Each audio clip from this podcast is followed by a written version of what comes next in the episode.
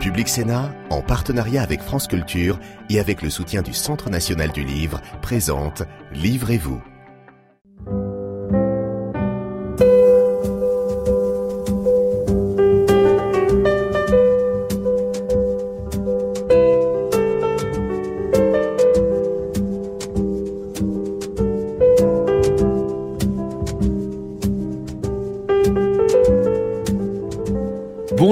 Ravi de vous retrouver dans Livrez-vous l'émission littéraire de Public Sénat avec aujourd'hui un retour sur le journalisme politique. Mes deux invités, je vous les présente immédiatement. Éric Roussel, bonjour.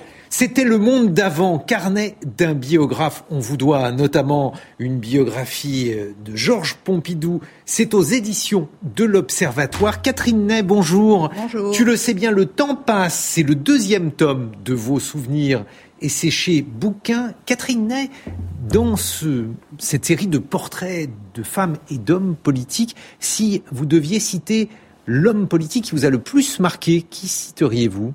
Mais, pff, C'est très difficile parce que mon homme politique qui m'a le plus marqué, c'est toujours celui sur lequel j'écris et sur lequel, euh, voilà, qui est mon sujet pendant plus, plusieurs mois, voire euh, plusieurs années. Donc c'est tour à tour François Mitterrand, Jacques Chirac, Valéry Giscard d'Estaing, Nicolas Sarkozy, et même François Hollande un peu moins, disons. Mais voilà. Euh, donc c'était très difficile euh, de dire celui qui m'a le plus marqué. Alors évidemment, il y a De Gaulle et qui a bercé mes souvenirs d'enfance parce que j'étais dans une famille gaulliste. Bon, mais il est hors concours, alors voilà, je garde De Gaulle si vous voulez, sur lequel je n'ai pas écrit. Même question, Éric Roussel. Oui, bah c'est un, évidemment De Gaulle est tout à fait hors concours. Moi, j'étais aussi un peu dans le même cas, d'une famille aussi euh, très plutôt gaulliste. Euh, et j'ai même été, j'ai eu un engagement euh, jeune. J'étais inscrit à l'UJP, l'Union des jeunes pour le progrès. Euh. Et puis ensuite, bon, bah, j'ai été euh, à ma stupéfaction, Gallimard m'a demandé d'écrire la biographie de De, Gaulle. Donc c'était lorsque vous avez écrit la biographie de, Georges Pompidou, euh, c'était euh, une manière euh, non pas de trahir De Gaulle, mais de lui être fidèle. Oh, non, là, il n'y avait ni trahison, aucune idée de trahison, c'est simplement le hasard. J'avais fait une, je me destinais au départ à l'enseignement du droit public. J'avais fait donc une thèse de droit constitutionnel sur Pompidou parce que c'était un sujet qui était par définition vierge. Et puis il se trouve, c'était une succession de hasards. Un jour, j'ai eu un coup de téléphone des éditions Jean-Claude Lattès qui voulait que l'attaché de presse voulait que je parle d'un livre dans le monde. Puis il m'a demandé si je j'avais une idée de livre. J'avais fait ce travail sur Pompidou, mais qui n'était pas une biographie, c'était un travail austère de droit, de droit constitutionnel. Il m'a dit, mais c'est ce matin, nous avons eu une réunion, nous cherchons quelqu'un pour écrire une biographie de Pompidou. Alors ça s'est fait en deux minutes. Donc il n'y a aucune idée de trahison, si vous voulez. C'était, voilà, c'est un sujet qui est tombé comme ça. Et puis, euh, et puis ensuite, bah, les choses se sont enchaînées. Ensuite, Claude Durand m'a demandé la, une biographie de, de Jean Monnet, qui était un personnage qui, m'a, qui, qui m'intéressait. Et, et, puis ensuite, euh, Gallimard demandait De Gaulle. Et voilà, il y a eu un enchaînement. Voilà comment ça s'est fait. Mais en général, les bons éditeurs savent en général euh, choisir, enfin devinent les, les sujets qui peuvent intéresser les, le, leurs auteurs. Et vous, Catherine Ney, vous avez plutôt suivi la droite, mais on vous doit notamment deux ouvrages sur euh, Mitterrand. Le Rouge et le Noir a été le premier. Comment avez-vous décidé d'écrire sur Mitterrand? Mais justement, euh, je, quand je suis entrée à l'Express, moi, je ne m'occupais que des gaullistes. C'était Jean-Jacques qui me l'avait donné, les gaullistes, en me disant que De Gaulle, c'était fini, alors qu'il m'en... Jean-Jacques Servan-Schreiber. Jean-Jacques Servan-Schreiber, oui. Alors qu'on était en 60, juillet 67 et que De Gaulle était logiquement encore au pouvoir jusqu'en 72. Et donc, c'était Michel Cotta qui s'occupait de la gauche et on était chacune dans notre couloir et on voilà, euh, je, je, je, voilà, je faisais pas d'enquête sur le sur le Parti socialiste. Et quand Mitterrand est arrivé au pouvoir, moi, je me suis dit, je veux pas vivre sept ans avec un homme que je ne connais pas. Donc j'ai décidé de ben, d'enquêter, de faire sa biographie, mais avec l'idée qu'il fallait escalader le Mont Blanc en talons aiguilles, vous voyez, parce que je connaissais rien. Et ce qui est formidable quand vous faites une biographie de quelqu'un que vous ne connaissez pas, surtout à une période où ses où ses contemporains vivaient encore, c'est-à-dire que si vous connaissez une personne qui l'a connue, vous tirez le fil et vous connaissez tout le monde. Alors j'ai commencé par l'enfant, j'ai vu la famille, et moi j'étais même séduite par ce personnage de, de provincial catholique qui était un peu un peu mon milieu, quoi. Je connaissais, élevé chez les pères, même, même, c'était des curés qui venaient leur faire l'école à la maison, vous voyez. Donc, ce qu'il y avait, quand les socialistes l'ont appris, je me souviens, Popren trouvait que c'était épouvantable de, voilà, d'être gouverné par un type, euh, voilà, qui avait été euh, enseigné euh, par les, par les curés. Et puis voilà, j'ai fait ce livre, et puis ça, j'ai mis deux ans, et ça a été, euh, un, moment formidable parce que c'est un personnage très complexe, plein de mensonges. D'ailleurs, ce que dit très bien Éric Roussel dans son livre. Là, on a l'impression que, à, vous lire euh, tous les deux d'ailleurs, euh, qu'il disait rarement la vérité. Mais il avait sa vérité, hein, voilà. Il, avait des rapports compliqués avec la vérité. voilà, c'est ça qu'on peut dire. Et il, a écrit une légende, parce que quand il dit qu'il s'est évadé trois fois, eh bien, quand il est jeune ministre au quatrième et qu'il a envie de se faire mousser, qu'il va devant la conférence des ambassadeurs, il parle avec une, il raconte son évasion unique. Donc, si c'était évadé trois fois, il l'aurait dit, ça n'est devenu qu'après. Vous voyez Éric Roussel, quand vous revenez sur le passé de Mitterrand, vous aussi, vous découvrez un certain nombre d'incohérences, de questions. De questions, oui, parce que notamment, euh, autour de, la, autour de la période de la guerre, parce que c'est la période euh, sur laquelle il y a, subsiste, à mon avis, le, le, le plus de mystère. Bon, Pierre Péan a, aussi déblayé le, terrain, mais à mon avis, Mitterrand n'a pas tout dit à Pierre Péan. Qu'est-ce qui aujourd'hui reste mystérieux, Éric Roussel? Ben, il, y a, plusieurs choses. Il y a les circonstances, notamment de ce que je raconte, de son départ pour la Grande-Bretagne au printemps, au, à l'automne 1943, et son, son retour ensuite euh, en 44 tout ça est quand même, il y a plusieurs versions. On s'aperçoit que Mitterrand promet des, promotions dans les hauts grades, dignité de la Légion d'honneur, euh, à différents personnages pour qu'ils témoignent dans un certain sens sur les circonstances de son départ. Mais je veux dire qu'on ne peut pas arriver à une, euh, à quelque, une, comment dire, une version euh, complètement satisfaisante. Il y a un mystère. Peut-être qu'un jour on trouvera des documents qui nous permettront de. Mais pour le moment, ce, qu'on peut voir, c'est que Mitterrand s'est acharné à, obtenir le, témoignage de deux euh, personnages, donc qui étaient le colonel Passy et puis euh, qui était ancien chef des services secrets de la France libre, qui était assez connu, et puis le général du Passage, qui était moins connu, mais qui l'avait accompagné, qui avait fait partie de ce, voyage, et qui n'avait pas la même version que, lui. ce qui est extraordinaire, c'est qu'on ne sait même pas, il n'y a pas d'accord sur le fait sur le, type d'appareil que, Mitterrand a emprunté. Est-ce que c'était un Lysander Est-ce que c'était un Hudson Ce sont des avions qui se ressemblent pas du tout. Il y en a un qui, qui n'était pas commandé avec, par les mêmes gens. Voilà. Et, en plus, circonstance, oui. Le, pilote, qui s'appelait Déricourt, on a découvert après la guerre qu'il était un agent double, voire triple, et, Mitterrand a témoigné euh, en sa faveur. Enfin, il y a, une, il y a une suite. Et puis alors, il y a son, ses rapports avec Bousquet. la vérité, c'est qu'il devait la vie à Bousquet, parce que le, Bousquet, qui n'était pas idiot, sentait évidemment que, le, que, les choses étaient en train d'évoluer. Et il essayait évidemment de rendre service à des gens qui étaient, dans la, passaient dans la, résistance. Et il a fait savoir, j'ai vu un témoignage de, Philippe de Chartres qui avait accompagné Mitterrand pendant ce, fameux voyage. Et de Chartres racontait que euh, Bousquet via euh, l'un de ses collaborateurs qui s'appelait Jean-Paul Martin, qui était un, tout simplement un ami de, faculté de, Mitterrand. Bousquet leur avait fait savoir qu'ils ne devaient pas revenir en France tout de suite, que la Gestapo les avait repérés. que... Donc on peut considérer que, que Bousquet l'a sauvé. Ce qui est extraordinaire, c'est que Mitterrand se soit enferré dans des explications qui tenaient pas debout, alors que finalement, bah, il aurait pu dire quelqu'un qui vous a sauvé la vie, après tout, on peut euh, lui témoigner une certaine. Euh, évidemment, il était président de la République quand, quand cette affaire a été rendue publique, donc c'était plus difficile pour lui, et puis il était tout à fait en fin de vie. Mais enfin, c'était vraiment une séquence. Quand on revoit ça, les explications qu'il donne à Jean-Pierre Elkabach, c'est très pénible, mm. parce qu'on a, il s'enferme dans des mensonges qui tiennent vraiment qui tiennent pas debout. Catherine on, découvre euh, un autre visage des hommes politiques euh, dans vos mémoires. Alors, par exemple, la famille Chirac, c'est en réalité un, triangle avec euh, une coalition du père et de la fille. Bah, c'est-à-dire que quand Jacques Chirac a été élu en 95, après la période crépusculaire de la fin de Mitterrand, le Figaro magazine disait la France prend un coup de jeune. Or Bernadette, qui euh, de les trois dernières années avait un peu forci, était mémère, euh, faisait trop mémère pour sa fille, sa fille Claude, qui s'occupait de la communication du président, a pensé qu'elle ringardisait son père. Donc il fallait l'écarter. Donc elle l'a écarté en lui demandant de s'occuper euh, du palais, du jardin, de la table et tout ça, de l'écarter. Et Chirac a laissé faire. Puis il y avait Pilan aussi qui pensait que elle n'était pas un plus, alors qu'en réalité, était l'ancien l'ancien conseiller. de Mitterrand qui euh, qui a qui conseillait à la fois Jacques Chirac. Hein, ça, c'était c'est Claude, c'était une idée de Claude qui était qui était une fille de gauche, quoi, qui rêvait d'avoir un président, un père président socialiste, alors que sa mère, qui avait des valeurs conservatrices, était une femme de droite. Il y avait ça aussi qui jouait.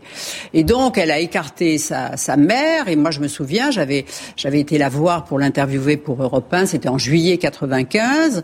J'étais arrivée à l'Élysée. Je demande à voir Madame Chirac et on me conduit chez Claude. Alors je dis à, aux gardes, mais non, je vais voir Madame Chirac. Alors je fais, on, traverse tout l'Élysée pour aller chez chez Bernadette. Je suis arrivée en retard. Je lui explique pourquoi. Et elle me dit oui, vous ne saviez pas que le président était veuf. Donc, euh, elle a beaucoup souffert de cet ostracisme. Et, et, ce qui est extraordinaire dans cette histoire, c'est que, alors que sa fille l'a rejeté, elle a été d'une utilité pour le président incroyable pendant la cohabitation. D'abord, elle était très contre, euh, évidemment, la dissolution et elle maudissait euh, Villepin, qui était quand même à l'origine de cette dissolution.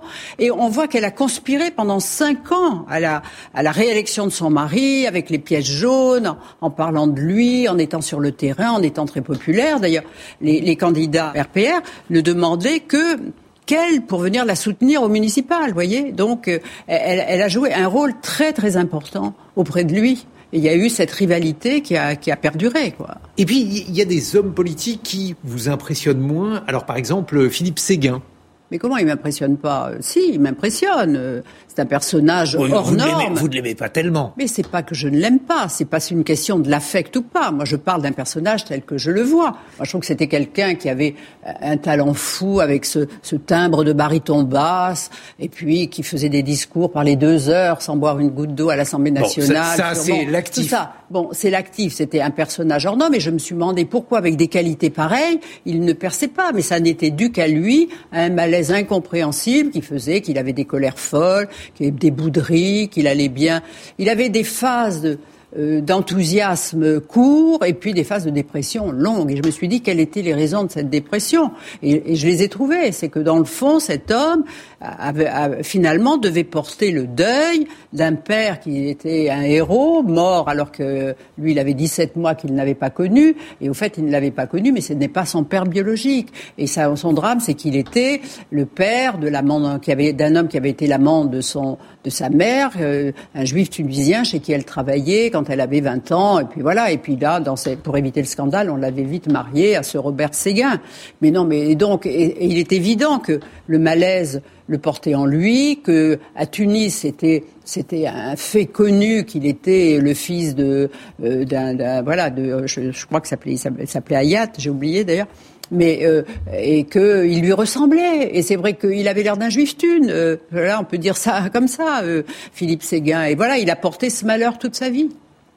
Et vous, Éric Roussel, il y a dans les différents portrait euh, que vous faites, il y a le, fait euh, d'avoir eu à faire le portrait de Jean-Marie Le Pen à un moment où... Oui, oh, c'était pas vraiment... c'était un livre sur le phénomène Le Pen, c'était pas une biographie de Le Pen, c'était un livre qui est très... C'était un livre très circonstanciel. C'est surtout le, le, mot biographe, parce qu'à cette époque-là, pour Jean-Marie Le Pen, le biographe de Jean-Marie Le Pen venait de partir avec sa femme. Oui, c'est ça. Oui, il se trouve que j'ai rencontré euh, Le Pen euh, la, première fois, euh, alors que sa femme venait de, partir avec son biographe.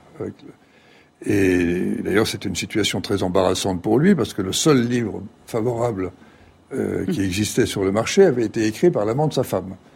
Et donc, j'avais j'avais été prévenu, on m'avait dit qu'il était dans cette situation. Bon, moi, je ne m'appartenais pas d'évoquer ça. Et puis, il, en a parlé lui-même. Il m'a dit, euh, parler des problèmes de société. Et il me dit, ben, le divorce, vous savez, moi, je peux en parler savamment parce que ma femme est partie il y a huit jours avec mon, mon biographe. Alors, bon, j'ai fait l'étonnement, évidemment. Et, il m'a dit, alors là, j'étais absolument sidéré. Il me dit, euh, à un moment, j'étais tellement déconcerté que j'ai téléphoné à la femme de ce monsieur Marcy, qui était le donc l'auteur de, la biographie et de l'amant de sa femme, et je téléphoné et elle m'a dit, monsieur, vous ne savez pas tout, en réalité, mon mari est amoureux de vous, c'est pour ça qu'il est parti avec votre femme. Là, c'était vraiment du on était, mm. c'était vraiment quelque chose de...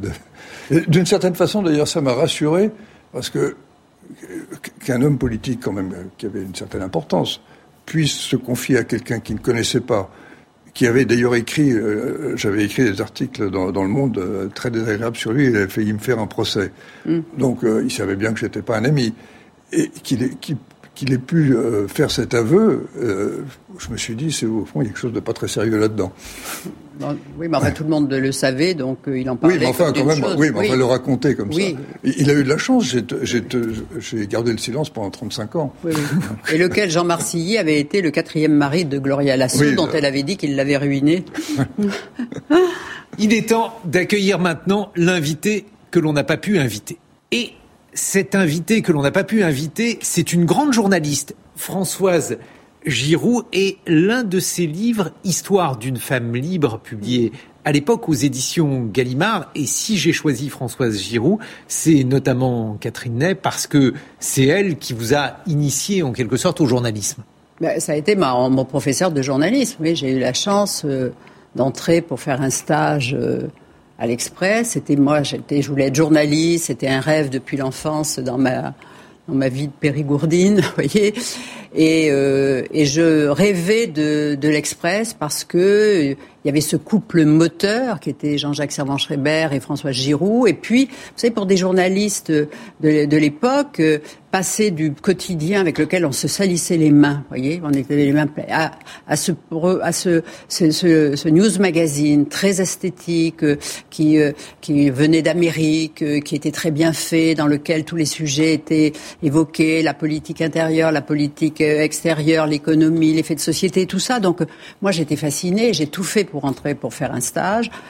J'ai pas été prise tout de suite, mais quand Claude Imbert est arrivé, je suis revenue. Et là, la chance pour une journaliste, c'était d'assister le lundi matin aux conférences de rédaction où Françoise était là et où tout le monde venait lui expliquer chaque de service qu'il voulait faire, donc euh, sur les sujets de fond, sur tous les sujets qu'il vient d'évoquer, et elle donnait son avis, poussait les journalistes dans leur mmh. retranchement, voulait savoir. Donc c'était quelque chose euh, extraordinaire. Et elle, elle était, on la craignait parce qu'elle était comme nimbée d'une d'une pellicule glacée. Il était et puis peu à peu, en la connaissant, moi j'en avais peur au début et puis je pensais que elle n'aimait pas les femmes euh, parce que euh, elle pensait que toutes celles qui arrivaient à l'Express pouvaient être peut-être des des, rivales. Des rivales avec Jean-Jacques Servan-Schreiber, dont elle était séparée euh, déjà depuis longtemps, puisqu'il était marié avec Sabine, il avait quatre fils, enfin bon. Mais euh, elle n'aimait pas les femmes. C'est Jean-Jacques qui a voulu que des femmes viennent parce que pour un news magazine, il voulait mettre de la pâte humaine dans les dans la façon de traiter la presse. On n'était pas, on faisait pas le monde. Hein. Et lui voulait des articles courts, mais où on présentait les personnages. Et il pensait que les femmes avaient peut-être plus de sensibilité pour faire parler les hommes politiques. Alors une autre conception tout à fait du, journalisme, c'est celle par exemple de, Raymond Aron. Et euh, vous avez approché Aron, vous avez trouvé un écorché vif. Oui, j'ai eu l'occasion de le rencontrer deux fois. Une fois pour euh, organiser un débat pour une petite revue, j'étais journaliste débutant, euh, avec euh, André Fontaine, qui était le rédacteur en chef du Monde et l'auteur d'une histoire de la guerre froide. Alors le, débat portait d'ailleurs sur ce livre. J'avais organisé ce débat en réalité un peu pour être agréable à, André Fontaine. Et ça a failli très mal tourner parce que Raymond Aron, alors je ne sais pas exactement s'il y avait un contentieux entre eux, en tout cas, André, euh, André, Fontaine a tardé à arriver. Aron était très silencieux et il me dit si André Fontaine n'est pas là dans deux minutes, je pars. J'étais euh, un peu effondré. Et André Fontaine a fini par arriver. Et là, euh, Aron lui a signalé toutes les coquilles, même, et puis interprétations contestables qu'il y avait dans son livre. Bon, après ça, le débat a pris une, une forme un peu plus, heureusement, un peu plus classique. Et puis, seconde fois, je suis, je suis allé le voir quand j'ai commencé mon livre sur, euh, sur Pompidou, parce qu'il avait connu Pompidou à l'époque du Rassemblement du peuple français, le RPF. C'est le seul moment d'ailleurs où Aaron a été vraiment gaulliste. Euh, c'est paradoxal d'ailleurs, parce que c'est pas le moment en général le, plus glorieux, considéré comme le plus glorieux. Et on venait de publier les, pour établir une vérité, le livre posthume de, de Pompidou. Et donc je veux voir Aaron et il m'accueille. Alors, le, enfin, il, a, été très, aimable, mais il me dit euh, Vous avez lu ce livre, c'est inadmissible ce que dit Pompidou de moi. J'avoue que ça m'avait échappé. Je sais pas, j'avais dû lire le livre trop, trop rapidement. Il me dit C'est inouï. Je croyais avoir un ami. Euh, je vais réécrire, je suis en train d'écrire mémoire, je vais réécrire le passage sur, euh, sur Pompidou. Alors, naturellement, pas, je, je, je ne l'ai pas contredit. Et puis, rentré chez moi, j'ai regardé un peu ce que de plus près. Et Pompidou disait simplement que euh, Aaron faisait des, euh, délivrait des, pronostics très souvent très pessimistes, euh, qui étaient assez régulièrement démentis par l'événement. Bon, c'était plutôt ironique, c'était pas mais il avait pris ça comme comme une attaque euh, destinée à ruiner son magistère. C'était quelque chose.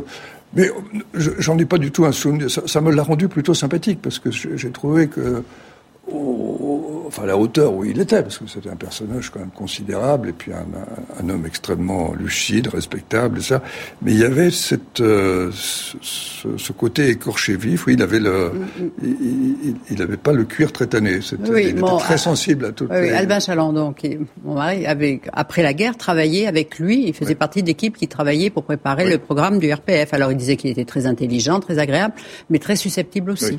Voilà, c'était euh, voilà. Et puis un jour, je crois qu'il était arrivé avec un petit chien parce qu'il ne savait pas par qui le faire garder. Et alors euh, Raymond Aron l'avait beaucoup morigéné en disant que ça ne se faisait pas d'arriver dans une réunion avec un chien. Catherine Ney, parmi euh, les femmes et les hommes politiques actuels, lesquels euh, sont, selon vous, les plus intéressant si vous deviez euh, vous lancer dans une biographie ou si vous deviez commenter non plus donc ces grands personnages que vous avez connus hier, mais ceux que l'on voit aujourd'hui agir dans la perspective notamment de la présidentielle. Ben, pour l'instant, j'ai pris aucune décision d'écrire un nouveau livre sur les acteurs actuels. Voilà. Peut-être que je changerai d'avis. Oui, bon. Est-ce que cette réponse euh, signe euh, votre relatif désintérêt pour euh, le personnel politique non, actuel? mais, Non, mais si vous voulez, soit c'est trop lisse, soit ils sont usés et on n'en peut plus, on n'a plus envie de, de voyez. Soit on se pose encore des questions sur et donc c'est trop tôt voyez, je peux pas, je peux pas dire je ne le ferai pas, mais euh, puis ça dépendra qui sera élu. Voyez, je... Non, mais pour l'instant, puis comme je sors d'un livre, on n'a pas envie de réembrayer. D'accord, qu'on voilà. on voit que vous manquez d'enthousiasme à la perspective de ce projet. Non, mais, on a un peu un encéphalogramme plat, c'est surtout ça. Éric Roussel, parce que effectivement, quand on voit par exemple les tiroirs, la personnalité à tiroir de Mitterrand, ces autres personnages que, que vous évoquez, euh, évidemment, les femmes et les hommes politiques aujourd'hui sont plus sobres sont plus sobres. Enfin, il y a tout de même des. Le président actuel est quand même quelqu'un qui a une certaine densité, à mon avis. Et... Pourquoi Qu'est-ce qui vous plaît chez Emmanuel Macron, Éric Roussel? C'est pas une question. c'est un personnage. déjà, le, les circonstances dans lesquelles il est arrivé au pouvoir, c'est quand même pas banal à son âge, alors qu'il était complètement inconnu. Rien que ça, c'est quand même quelque chose de. Bon, après ça, bon, il y a ce, ce, quinquennat qui n'a pas été facile avec toutes les quand même les gilets jaunes, le, Covid, alors là dont il est absolument pas responsable. Euh, bon, on ne sait pas comment ça va se terminer, mais euh, de toute façon, si je faisais quelque chose, évidemment, je n'attendrais pas, que compte tenu de mon âge, que les archives soient ouvertes. Donc, ça serait. En général, moi, je travaille. J'ai toujours travaillé finalement sur des sur des morts. Sauf la seule exception, ça a été Giscard avec, avec lequel j'ai, enfin, sur lequel j'ai écrit un livre assez récemment. Mm. Euh, alors là, je l'ai vu beaucoup, je l'ai, beaucoup pratiqué à la fin de sa vie, à une époque où il était euh, beaucoup plus disponible et où il avait d'ailleurs un, un jugement assez distancié euh, sur, lui-même. Oui, il était. Ce qui m'avait frappé, notamment, c'est son rapport avec. On parlait de Mitterrand. Son rapport avec Mitterrand. Il, avait, il m'avait dit il m'a dit on avait fini par avoir des relations psychologiquement assez étranges. et il, se voyait en réalité assez, assez souvent. Il y avait certainement chez Giscard, bon, ça c'est une interprétation de ma part, c'est cette idée, ce, Mitterrand m'a battu, donc ça ne peut pas être quand même n'importe qui. Voilà, je pense que c'était ça, que, c'était ça Le, Catherine Ney sur Giscard sur Giscard, euh, moi j'ai écrit un livre sur les rapports entre Giscard et Chirac. Moi, Giscard, je j'ai peut-être été injuste avec lui, vous voyez, parce que j'étais agacée par ses sans arrêt, ses, ses façons de d'abord par son parler euh, compassé, par toutes les comment inviter les éboueurs, enfin toutes choses comme ça. Et je voyais pas dans le fond le grand réformateur. Et quand même, il était dans le culte de lui-même. Et alors, quand Pompidou était très malade et qu'il se préparait à la présidentielle, plus on voyait Pompidou euh, déformé par la cortisone, plus lui, Giscard a inventé dans la communication l'arrivée du corps. Il se montrait en short, torse nu, pour que les Français se disent ah, il est pas mal, quitte à être un peu ridicule en courant sur le, voyez, sur les terrains de football parce que c'était pas un grand footballeur.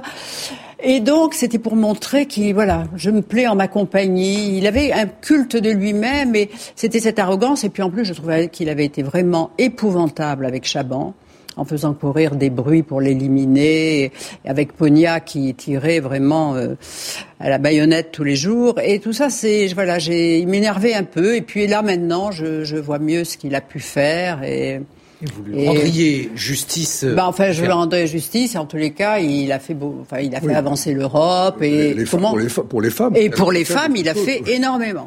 Voilà, c'est à retrouver parmi les autres grands fauves que vous croquez tous les deux. Catherine Ney, tu le sais bien, Le temps passe, c'est le second tome de vos souvenirs et c'est publié aux éditions Bouquin. Éric Roussel, c'était le monde d'avant, carnet d'un biographe et c'est aux éditions de l'Observatoire. Merci beaucoup de nous avoir rendu visite. À très bientôt sur Public Sénat.